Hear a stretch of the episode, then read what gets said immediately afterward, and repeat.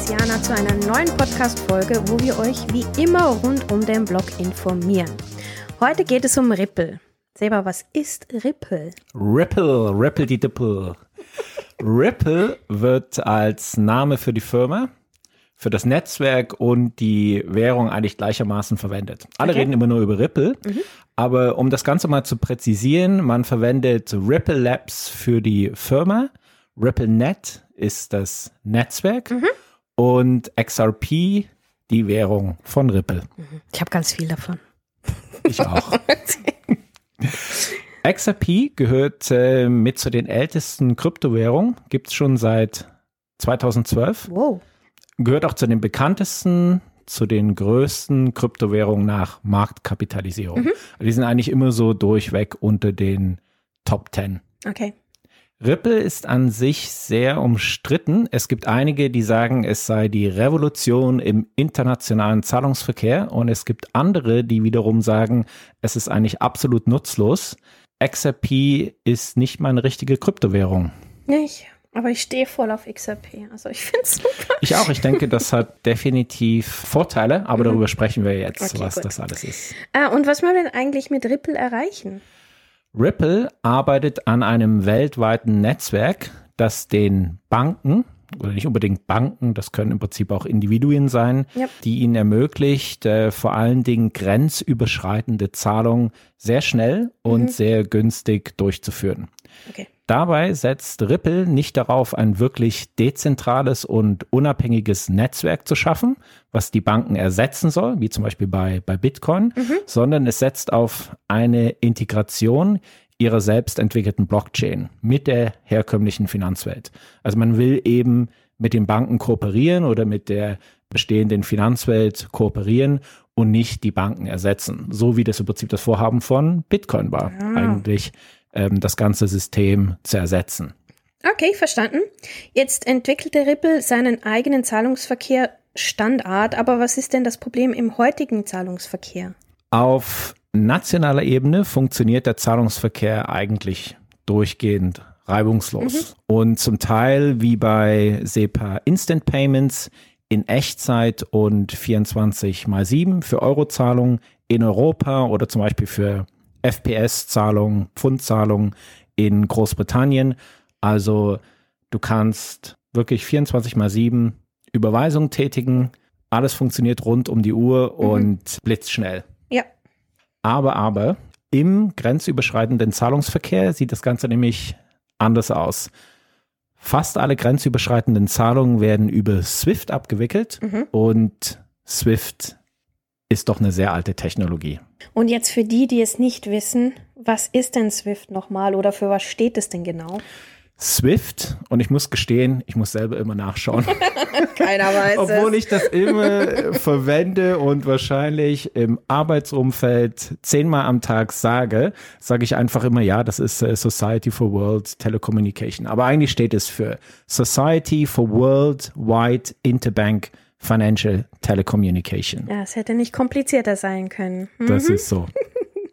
Wie gesagt, SWIFT ist ein altes System aus den frühen 70er Jahren und hat sich im Kern nicht wirklich weiterentwickelt. Klar, der Datenverkehr wurde vor allen Dingen in den letzten zehn Jahren optimiert. Da kennen wir auch die bekannten Be- Projekte wie zum Beispiel GPI oder Ja, GPI, das kenne ich. Genau, da hat man schon eine ganze Menge gemacht. Aber die Notwendigkeit von Korrespondenzbanken und die komplizierte Sicherstellung der Liquidität hat sich nicht geändert. Also das ist immer noch so kompliziert, wie es mal war. Und zudem sind Transaktionen außerhalb beliebter Finanzkorridore. Das heißt also, wenn es jetzt nicht gerade zwischen Westeuropa und den USA stattfindet, sondern Ja. zum Beispiel du eine Überweisung machst von einem afrikanischen Land in ein südostasiatisches Land, dann kann die Zahlung sehr langsam sein und auch sehr teuer. Ja. Und da kann man wirklich auch mit Transferzeiten von drei bis fünf Tagen rechnen. Das ist gar nicht so selten. Ja, Ja, also eigentlich viele der Systeme, ähm, die relativ lange in den Banken noch waren, die wurden so in den 70er, 80er Jahren entwickelt und werden erst jetzt langsam ersetzt, wie zum Beispiel Wertschriften, Zahlungsverkehr und, und, und. Das, waren das, das ist so. Also Wertschriften ist auch nochmal eine ganz andere Baustelle. Das ist auch leider eine Technologie, die völlig veraltet ist. Ja. Und wo auch die Blockchain-Technologie hilft, ganz mhm. klar. Aber jetzt äh, machen wir Wieder Zahlungsverkehr. Ripple. Genau, Entschuldigung, Entschuldigung. Ripple. Okay, und äh, Ripple hat natürlich jetzt eine Antwort auf die Probleme, die du gerade geschildert hast. Darauf hat Ripple eine Antwort und ähm, Ripple hat Zahlungsverkehrsprodukte entwickelt, um das ganze Zahlungsverkehrssystem zu verbessern. Ja. Mit RippleNet kann man Zahlungen in wenigen Sekunden und zu einem Bruchteil der SWIFT-Kosten abwickeln. Mhm. Und wie viel kostet so eine Zahlung dann? Weniger als ein Rappen, oh. so im Durchschnitt. Also Swift sieht äh, wahrscheinlich Ripple schon als harte Konkurrenz. Das ist absolut so. Und dann habe ich wieder meine ganz spezielle Conspiracy-Theorie, uh. warum denn Ripple hier nicht so zum Fliegen kommt. Ja, das ist schon so. Das ist, hm. ich sage immer, ähm, du hast mit den Verbesserungen mit Swift Co. oder, oder GPI, ja. wo man jetzt äh, Transaktionen end-to-end -end nachverfolgen kann, was ja mhm. vorher nicht möglich war, zwar ein schnelles Pferd, ja. aber das mit Ripple eigentlich schon den Ferrari in der Garage. Uh, also warum jetzt auf das beste Pferd setzen, wenn es dann im Endeffekt doch nur ein Pferd ist und das ja. ist äh, Swift. Nochmal ganz kurz zu GPR für die Leute, die das jetzt nicht ganz verstanden haben, wie wir das erklärt haben. Bei GPR ist es so, wenn ihr zum Beispiel in eurem Konto drin seid und dann geht ihr auf eure Buchungen, die ihr seht, dann könnt ihr auf die Buchung klicken. Ähm, je nachdem, bei welchem Provider ihr seid, beim Online-Banking, da klickt ihr da drauf und dann ganz unten seht ihr dann wahrscheinlich, das haben zwar jetzt nicht alle Banken, aber Credit Suisse UBS zum Beispiel haben das, ähm, da seht ihr den Start von der Zahlung, wo die überall durchgehen muss, durch welche Banken, wo sie dann am Schluss dann nachher endet, die Zahlung und die Gebühren dazu. Das ist eigentlich die Übersicht von GPI. Genau, das bietet absolute Transparenz und mhm. das ist wirklich schon ein großer Schritt nach vorne. Aber wie gesagt, es ist noch nicht genug. Ja, das stimmt. Und dieses ganze Tracking der Zahlung ist bei Ripple eigentlich überhaupt nicht notwendig, weil dort geschehen Transaktionen innerhalb weniger Sekunden. Sekunden Was will man da tracken? kosten nichts. da muss man nichts, da muss man nichts tracken. Ripple hat außerdem einen neuen Konsensmechanismus eigens entwickelt, die die Ripple-Zahlung validieren es gibt eine ganz zentrale Komponente, das ist der sogenannte XRP Ledger. Dort sind alle Daten von allen Transaktionen gespeichert. Mhm. Ja, du kannst wirklich bis zur ersten Transaktion zurückgehen. Ja. Das ist auch ähm, öffentlich einsehbar. Da gibt es einen XRP Ledger Browser, wo man alle Transaktionen einsehen und äh, nachverfolgen kann. Und auf XRP kann man weltweit über sogenannte Nodes zugreifen. Die Nodes validieren und managen die Transaktion. Diese Nodes kann auch jeder betreiben, können Banken sein, können Einzelpersonen sein, ist völlig egal, können sogar sie wir selber machen. Ja, mach den Einzelnen. Wir müssen im Prinzip äh, uns nur dafür ordentlich qualifizieren und dann akzeptiert werden als sogenannter Validator und dann, äh, dann klappt das schon. Machen wir die Maze Bank auf die, die keine Gebühren verlangt für, genau. komischen, für komische Dinge. Ihr braucht dann auch keine Kreditkarte bei uns. Alles gut. So, was passiert jetzt, wenn man zum Beispiel Geld von der Schweiz nach Thailand überweisen will? Dann funktioniert das vereinfacht so. Du schickst zum Beispiel 100 Franken nach Thailand. Mhm. Dann wandelt Ripple zuerst mal die 100 Franken in XRP um und transferiert dann die XRP zum Empfänger in ja. Thailand, mhm. wo Ripple dann äh, in, oder XRP, besser gesagt, in Thai Baht umgewandelt wird. Also bei 100 Franken sind das ungefähr 3750 Thai Baht. Und das Ganze passiert wirklich in wenigen Sekunden. Also okay. Also die Transferwährung bei jeder Transaktion international immer ist Ripple. immer Ripple. Mhm. Immer Ripple. Du brauchst dann, wenn man mal ein bisschen weiter denkt, äh, nicht mehr die Handelspaare zwischen all den einzelnen Währungen, sondern nur noch das Handelspaar zwischen der nationalen Währung, wie zum Beispiel Euro, Schweizer Franken, US-Dollar und XRP. Mhm. Oder auch Kryptowährungen zur XRP. Ja. Das natürlich sollte sich Ripple als Standard-Zahlungsverkehrssystem mal durchsetzen. Dann würdest du im Prinzip das nur brauchen. Dann brauchst du nicht mehr US-Dollar, Euro, Euro, Schweizer Franken, Schweizer Franken, US-Dollar und so weiter. Dann brauchst du im Prinzip nur noch das Gegenpaar zu Ripple. Klingt gut. Und der Ripple-Kurs schwankt ja ordentlich. Wie will man denn das Problem lösen? Das ist eine Frage, die sehr, sehr häufig gestellt wird. Das ist eigentlich irrelevant, die Kursschwankung, weil Ripple zum Kurs zu XYZ, kann Euro sein, Dollar und so weiter und so fort, mit jeder Zahlung eigentlich fixiert wird. Die Transaktion dauert ja auch nur wenige mhm. Sekunden. Also ist das eigentlich nicht so, dass das irgendeine Rolle spielen würde. Und so stark schwankt dann Ripple nun auch wieder nicht, dass man hier in ein paar Sekunden einen Währungswechselunterschied hätte. Okay. Also zum Beispiel die große Angst oder die Fragen sind immer bei den Leuten, okay, äh, wenn ich jetzt zum Beispiel nur eine Zahlung mache in US-Dollar und die dann beim Empfänger auch als US-Dollar ankommt, dann würdest mhm. du ja jetzt sozusagen keinen Währungswechsel haben, weil du zahlst einfach in US-Dollar und so wird das dann im Prinzip auch in US-Dollar zugeschrieben.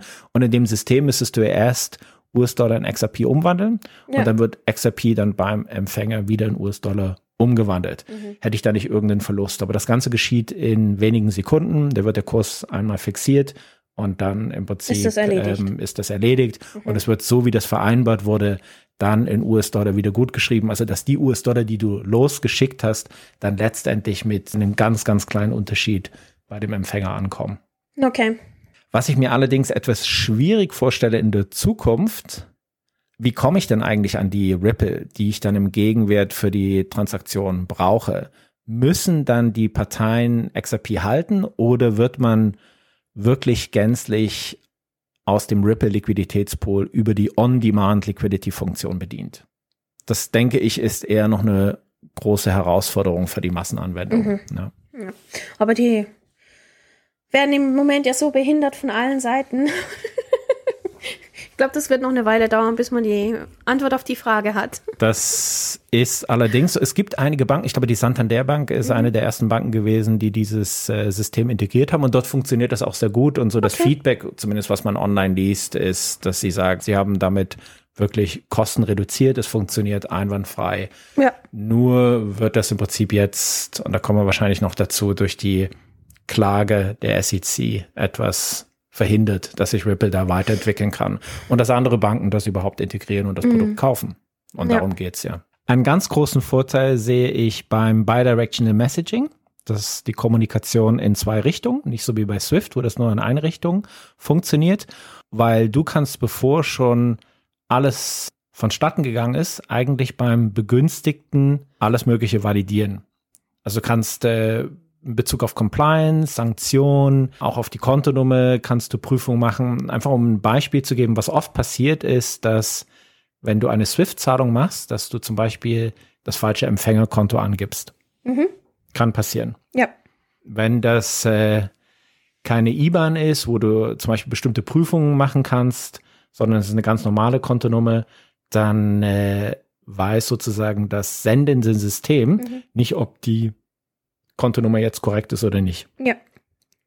Und das fällt dann erst bei der Empfängerbank auf und die Empfängerbank wird sagen, ja, wir kennen die Kontonummer nicht. Und dann mhm. wird die Zahlung wieder zurückgeschickt. Und das ist natürlich mit Kosten verbunden, ist aufwendig. Es dauert. Und äh, genau, es dauert. Und manchmal weiß man gar nicht, was jetzt der Fehler war, weil jetzt nicht genau die Nachricht zurückkommt, dass die Kontonummer falsch war. Und mit Ripple kannst du eigentlich all diese Angaben schon prüfen. Mhm. Also die Empfängerbank würde dir schon ein Feedback geben, bevor die Zahlung überhaupt gesendet wird, dass die Kontonummer falsch ist. Ne? Wow. Und das würde dir auch sagen, ob die Kontonummer korrekt ist. Ne? Und all die ganzen anderen Checks, die man sonst so machen muss, wenn zum Beispiel aus Empfängerbanksicht ist eine Person auf der Sanktionsliste, bei der sendenden Bank aber nicht, dann hättest du auch schon diese Angaben und würdest die Zahlung sozusagen erst gar nicht losschicken. Also das ist wirklich ein ganz, ganz großer Vorteil von Ripple sogenannte Bidirectional Messaging. Hm. Also wenn ich mir jetzt das alles anhöre, dann bringen die Ripple-Produkte für den Zahlungsverkehr schon einige Vorteile. Aber Ripple muss erstmal vor Gericht sich verteidigen, um hier weiter in der Bankenwelt expandieren zu können. Was jetzt vor Gericht verteidigen? Naja, sich selber. The great institutional hopes for crypto was Ripple. They've obviously had some serious uh, regulatory and legal issues and viewers have been incredibly vocal about um, wanting to know more uh, uh about XRP versus the SEC. What's your take on Ripple? Ah ja, da war ja noch was. ja. Die Ripple versus SEC-Klage. Die unendliche Geschichte der Ripple-Klage. Das ist wirklich unglaublich. ja, leider. Und was hat denn unsere aller, aller, allerseits beliebte SEC denn so zu motzen hier? Die SEC in den USA sagt, XRP-Tokens sind gar keine Kryptowährung im eigentlichen Sinne, Mhm. sondern es sind Wertschriften, Ah, die ohne börsenaufsichtliche Genehmigung an Investoren verteilt wurden. und warum sind die XRP eine Wertschrift und anders als Ethereum und Bitcoin? Hier sagt die SEC, also zumindest ihre Hauptargumente, dass Ripple nicht hinreichend dezentralisiert ist und auch von einer zentralen Entity herausgegeben wird. Mhm. Ripple Labs, also der, der Firma. Und damit sagen sie, das hat mehr die Eigenschaften einer Wertschrift und das hat nicht die Eigenschaften einer Kryptowährung. Das Problem ist aber, dass die SEC anfangs so eine Unterscheidung eigentlich nie getroffen hat und es angeblich auch Unterlagen gibt, die sie natürlich jetzt zurückhält, die bezeugen, dass Ripple auch als Kryptowährung angesehen wurde. Und das ist im Prinzip der ganze Streit. Ja, wirklich in a nutshell. Also es, ist, äh, es ist so, dass ähm, äh, man kann das sehr kompliziert machen und es gibt da mehrere Phasen, aber es geht Ripple einfach darum zu beweisen, dass sie eine Kryptowährung sind und dass dazu mal einfach der Stand der Dinge so war, dass es keine wirkliche regulatorische Guidance gab und dass man es einfach als Kryptowährung klassifiziert hat.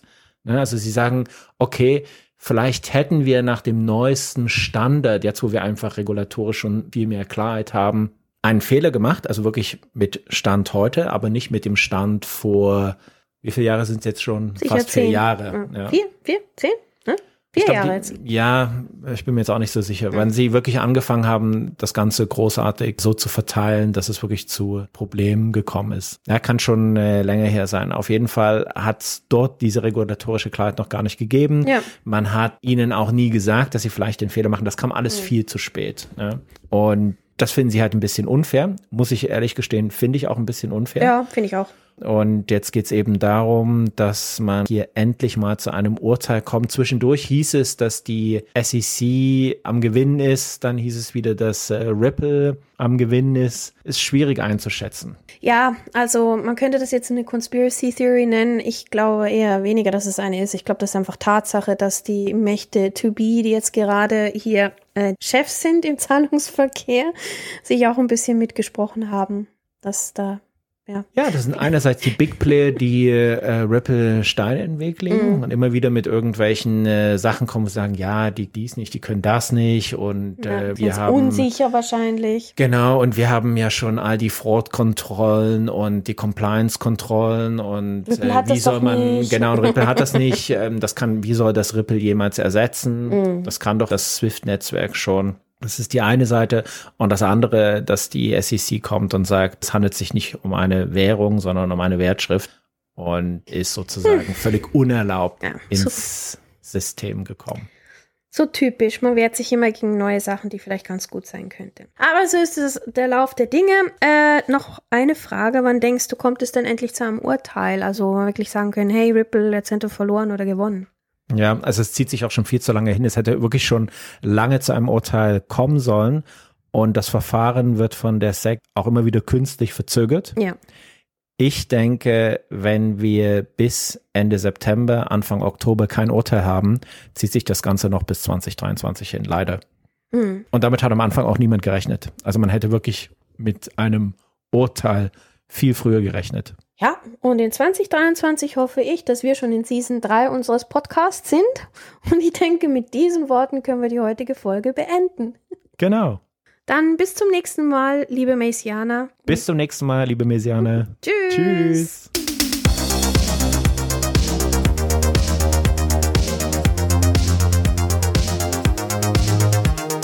Hoffen, dass euch die aktuelle Folge gefallen hat. Ihr findet uns natürlich auch auf YouTube. Sucht doch einfach nach Mays Podcast. Und wenn ihr schon mal da seid, dann folgt doch auch dem Kanal bitte und gebt den Videos ein Like.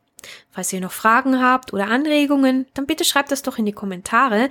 Wir werden uns die alle durchlesen und dann natürlich in den nächsten paar Podcast-Folgen darauf reagieren.